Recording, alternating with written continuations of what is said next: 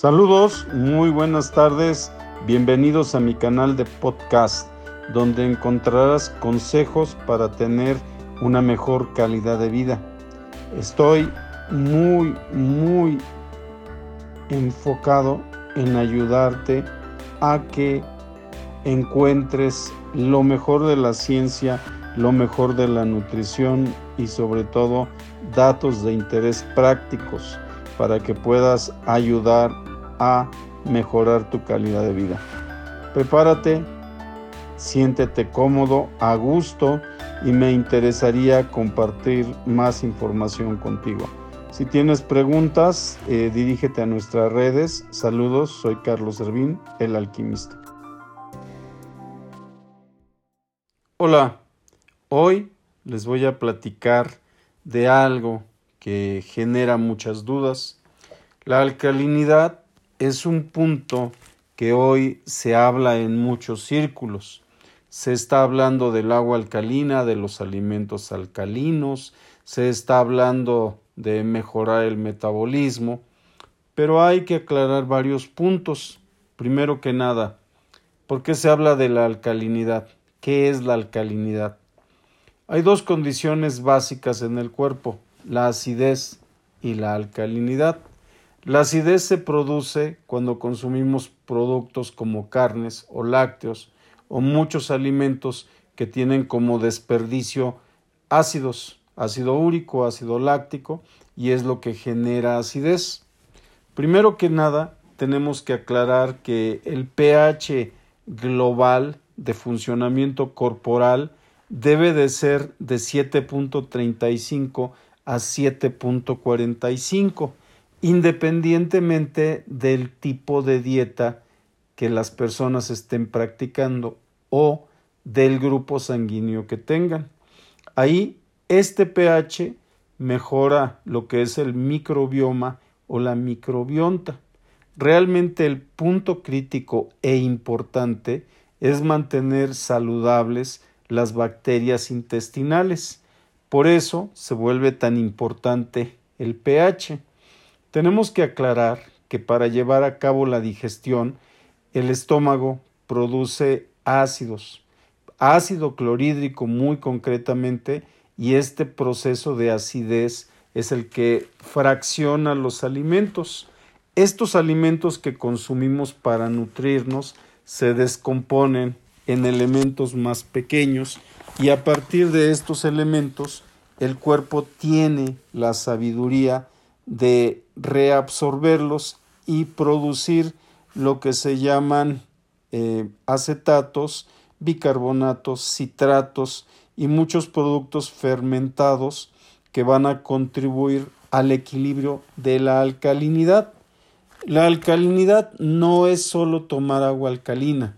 Hay enfermedades que también se producen en la alcalinidad críticas, así como en la acidez la inmensa mayoría de las enfermedades se producen, también las hay en la alcalinidad. Por eso es muy importante tener en consideración que no solo es un aspecto. El agua funciona como un diluyente universal para todas las sustancias del cuerpo. El agua forma la sangre y los nutrientes van suspendidos en la sangre. Pero la sangre tiene una condición que se llama amortiguación o buferización. Es un término que en la química incluye la composición de bicarbonatos, acetatos, citratos y muchos productos fermentados que generan un equilibrio de resistencia a la sangre a los cambios. Aquí es muy importante que entendamos que el pH es una función química muy relacionada con la electrónica corporal. Van completamente ligados, van juntos y es un punto muy importante a entender. Alcalinizar significa comer alimentos que apoyen estas sustancias en la sangre. El agua es importante que sea alcalina, pero mucho más importante es que tenga los micronutrientes, elementos como magnesio, boro, silicio, yodo y muchos otros que ayudan a que el cuerpo mantenga esta característica de alcalinidad. No solo se trata de tomar agua con un pH alcalino, hay aguas que pueden tener pHs de 9 y asegurarnos que son alcalinas, pero eso también daña al cuerpo. Aquí el balance, el equilibrio es el punto. Nuestro cuerpo tiene que trabajar en un pH ligeramente alcalino y les repito, es de 7.35 a 7.45. A este pH, las bacterias intestinales es donde mejor trabajan. El cuerpo no tiene el mismo pH en todas las áreas. El pH de la saliva es uno, el de las lágrimas es otro, el de la orina es otro, el del agua asociada a la materia fecal es otro, el pH del sudor es otro, y cada uno de estos pHs van a impactar en las áreas de función orgánica. Pero si el total de nuestro pH se mantiene en este promedio de 7.35 a 7.45, mantendremos un rango de salud que se aproximará mucho al óptimo. Aquí vale mucho aclarar que más agua y sobre todo agua alcalina no significa mejor salud. Aquí les menciono que Linus Pauling, un ganador dos veces del premio Nobel, habla mucho sobre el uso de la vitamina C en grandes cantidades. Esta vitamina C produce citratos que ayudan a mantener el pH el citrato de magnesio, el citrato de calcio, el citrato de... Todos ellos van a equilibrar las funciones de buferización. Esta buferización interviene en la salivación, en la digestión, pero muy particularmente en la linfa y el equilibrio del vaso.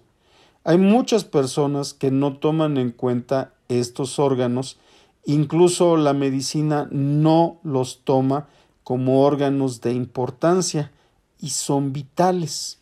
Cuando no podemos sudar, cuando no podemos eliminar toxinas, aunque estemos muy alcalinos, órganos como la linfa y el vaso van a producir enfermedades crónico-degenerativas. El término de alcalinidad se ha dado muy a la ligera pero es un término químico más profundo, de mayor eh, situación de análisis. Hay una técnica para alcalinizar el cuerpo de manera sencilla y es con la sandía. Hay dos alimentos que se comen solos, la sandía y el melón, porque ambos son muy alcalinos y tienen los micronutrientes que el cuerpo requiere para equilibrar su pH. Además de tomar en cuenta un mejor consumo de productos fermentados, como sería consumir cottage, pulque, requesón, yogur, jocoque y muchos productos fermentados más que van a ayudar al balance de las bacterias intestinales, nos ayudan a mantener la alcalinidad. El consumo de algunos alimentos, eh, sobre todo que nos producen buffers es importante. Hay muchas verduras que nos van a ayudar. Pero bueno, este es un comentario breve. Si quieren saber más, los invito a que vayan a nuestra página. Recuerden, soy Carlos Servín y nos pueden encontrar en nuestras diferentes plataformas. La alcalinidad, como les he mencionado, requiere tener un cuerpo con desintoxicación. Vayan a nuestro reto en tribu de salud y entérense cómo mejorar la condición de toxicidad en su cuerpo. Es muy, muy, muy importante que ustedes mantengan este ligero punto de alcalinidad con una alimentación equilibrada. Espero sus comentarios, espero sea de utilidad esta información y mantenemos nuestro contacto en este podcast. Saludos, que tengan un excelente día.